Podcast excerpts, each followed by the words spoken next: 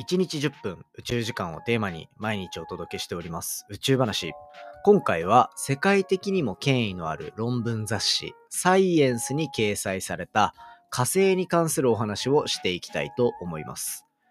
地球には無数の隕石が落ちてきている中で、実は火星の表面から飛んできたと言われている隕石が存在するんですが、今回はそちらを研究した結果、水があったであったりとか、将来生命の痕跡を見つけられるんじゃないか、みたいな様々なヒントが得られたという、そんな研究結果になっておりますので、ぜひ最後までお付き合いください。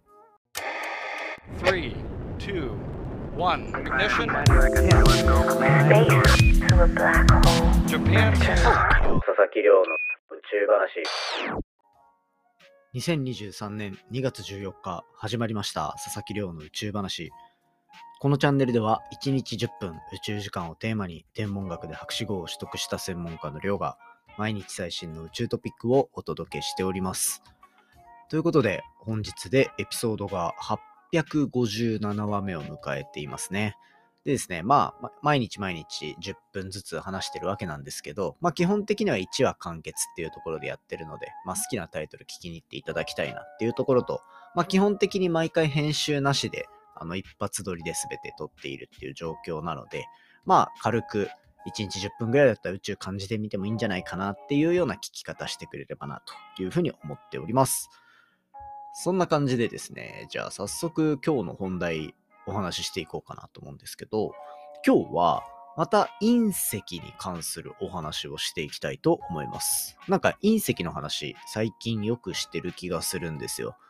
で、これっていうのも、なんか隕石の研究が思ったより面白いぞっていうところが最近こう佐々木の中のブームで。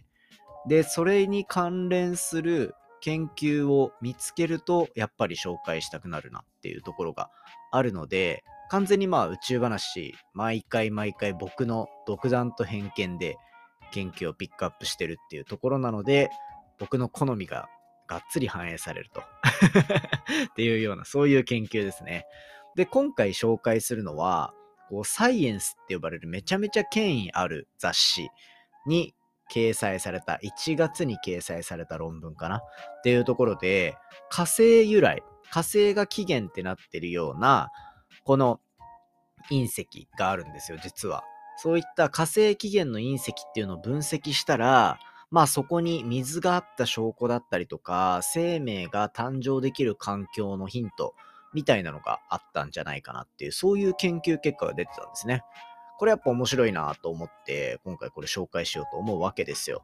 まあこれ実は、まあサイエンスの方でもちらっと見つけ、そしてなんかこう、やっぱ国内の宇宙系のサイトもよく見させてもらうんですけど、その時に、えっ、ー、と、アストロアーツさん、もうね、あの、老舗中の老舗ですよ。とこでも紹介されていて、あ、なんか両方見て面白いなと思ったので、今回こちら紹介しようというふうに思ったわけなんですね。で、なんで今、こう、火星に注目度が高くなっているのかっていうところで言うと、大きく2つあるかなと思ってて、1つは、まあ、火星そのうち行くからっていうところですね。火星に行く。まあ今って宇宙開発、いろんな話聞いてると、やっぱり月面、月面っていうワードが結構こうバズワード的に使われてる部分あるんじゃないかなと思うんですよ。まあそれは世界中の宇宙機関がお金を出して、で民間企業もそこに対して投資をして、あのみんなで月面を目指そうっていうこのアルテミス計画っていう大きい流れに沿ってみんなが月面目指してるからこそ、こう月面っていうのがフィーチャーされているっていう状況なんですよね。ただ、こう、アルテミス計画っていうところの次のステップ、まあ年代で言うと2040年とか2050年とか、もうちょっと早くなる可能性もありますけど、まあそのあたりで、やっぱりどんどん次は火星に行こうっていうような計画が立ってくるわけですよね。実際にそこを見越して動いてる会社とかもあったりとか、それこそ、この間紹介させてもらった火星ローバーを作るっていうチャレンジをしてる学生たちの世代になった時には、やっぱり火星をメインに研究していくっていうところが、まあ出てくるかなと思うんですよね。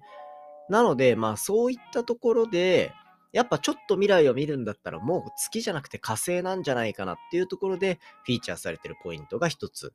で、もう一つは、日本が目指している、この火星探査のミッションですね。MMX っていうミッションがあるんですけど、この MMX、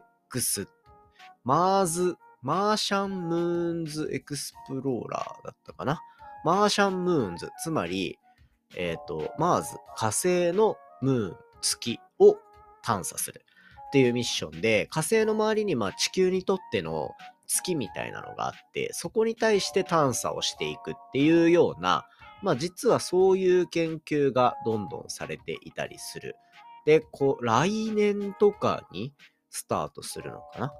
ていうようなところになってるっていうところが、結構こう火星に対して注目度が上がってるポイントの一つかなと思うんですよ。で、今回の研究で新たに研究された対象っていうのが、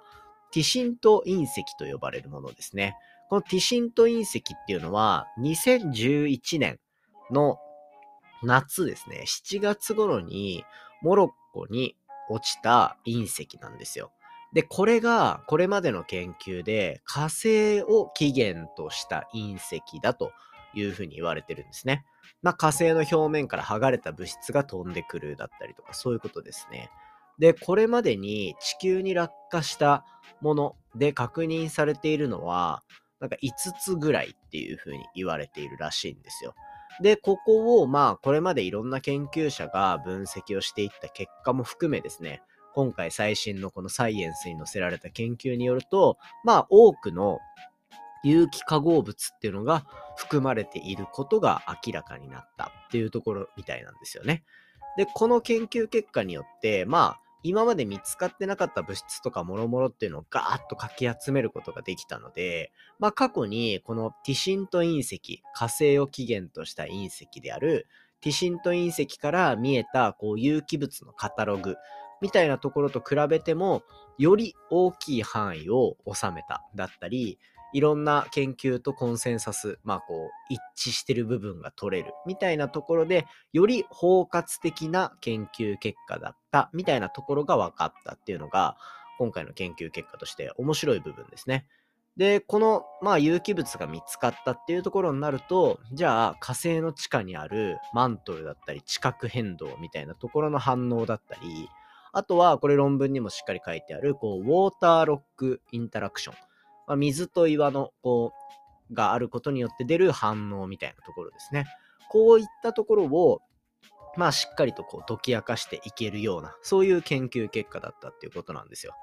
で、まあ、今時点では火星の表面にこう生命がいたっていうところは確認できてなくて、ただ昔はこの間言ったみたいに、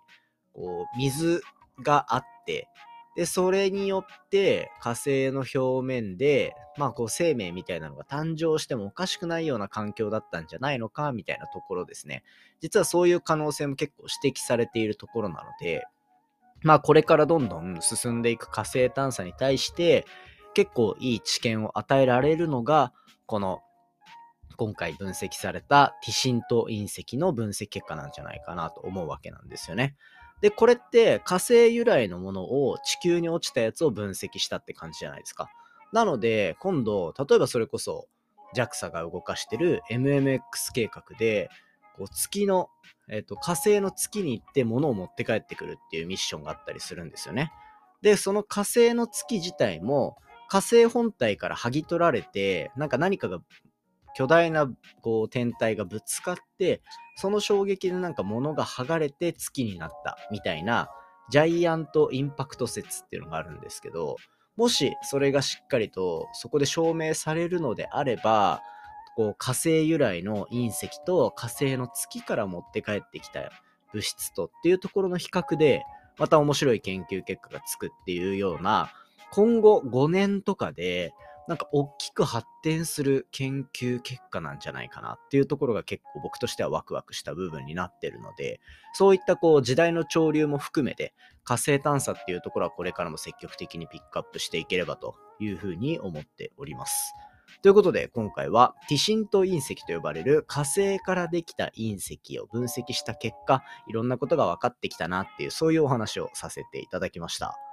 そんな感じでですね、本題は以上にしておこうと思ってて、近況報告ですね。あの、まあ、昨日もちらっと話したんですけど、この間の土日、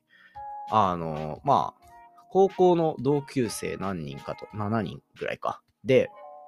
あの、ちょっとした旅行に行ってきて、久しぶりになんかこう、土日を完全にオフで過ごしたなっていう感じがして、すごくリフレッシュして、これから頑張ろうっていうような状況になってるんですよね。で、結構まあ、高校の友達は、基本的には割と仲良くて、その、定期的に会うんですよ。あの、年に1回、2回とか、泊まりでどっか行ったりするし、みたいな感じで、で、例えば、新しいこの、ポッドキャストのロゴとかっていうのを作るときも、まあ、高校の時の友達に、その一緒に旅行行く友達とかに、ちょっと手伝ってもらったりして、いろいろやったりとか、あとは 珍しくですね、こう、7人、高校の同級生7人で、例えば行くってなった時に、僕以外にももう一人実はポッドキャストやってる友達がいまして、あの、前に一回ゲストで出させてもらったことがある、あの、キコとリミっていうチャンネルがあるんですよ。もうあの、で、その子は、あの普段ずっとアメリカに住んでるんですけど、たまにこう戻ってきたタイミングでみんなで飲み行ったり旅行行ったりって感じなんですけど、まあ、だから、ポッドキャストをやってる人が、こう、複数人いる状態の、けど昔からの友達みたいな ちょっとね、不思議な状態ではあるんですけど、まあそんな、こう、お出かけに行ってきてたっていう感じですね。まあ真冬ですが、その合間の時間に下田の方でサーフィンしたりとかもできたし、まあ比較的リラックスできたかなと思います。もう心残りは全部ちゃんと準備して旅行行くつもりだったのに、昨日話したみたいに土曜日ですね、2回前のエピソードがちゃんと更新できてなかったっていうところだけが僕の心残りですが、まあそのあたりは いいかなと思って、そこら辺でこうしっかりリラックスできた部分で、今週からまた頑張っていきたいと思っておりますので、ぜひですね、皆さんもまだ火曜ですからね、1週間仕事頑張りましょう、一緒に。ということで、今回は以上にしていきたいと思います。今回の話も面白いなと思ったら、お手元の Spotify アプリでフォロー、フォローボタンの下にある星マーク、こちらですね、レビューいただけたら嬉しいです。番組の感想や宇宙に関する質問については、Twitter のハッシュタグ宇宙話、または Spotify の Q&A コーナーから、じゃんじゃんお寄せいただけたら嬉しいです。それではまた明日お会いしましょう。さようなら。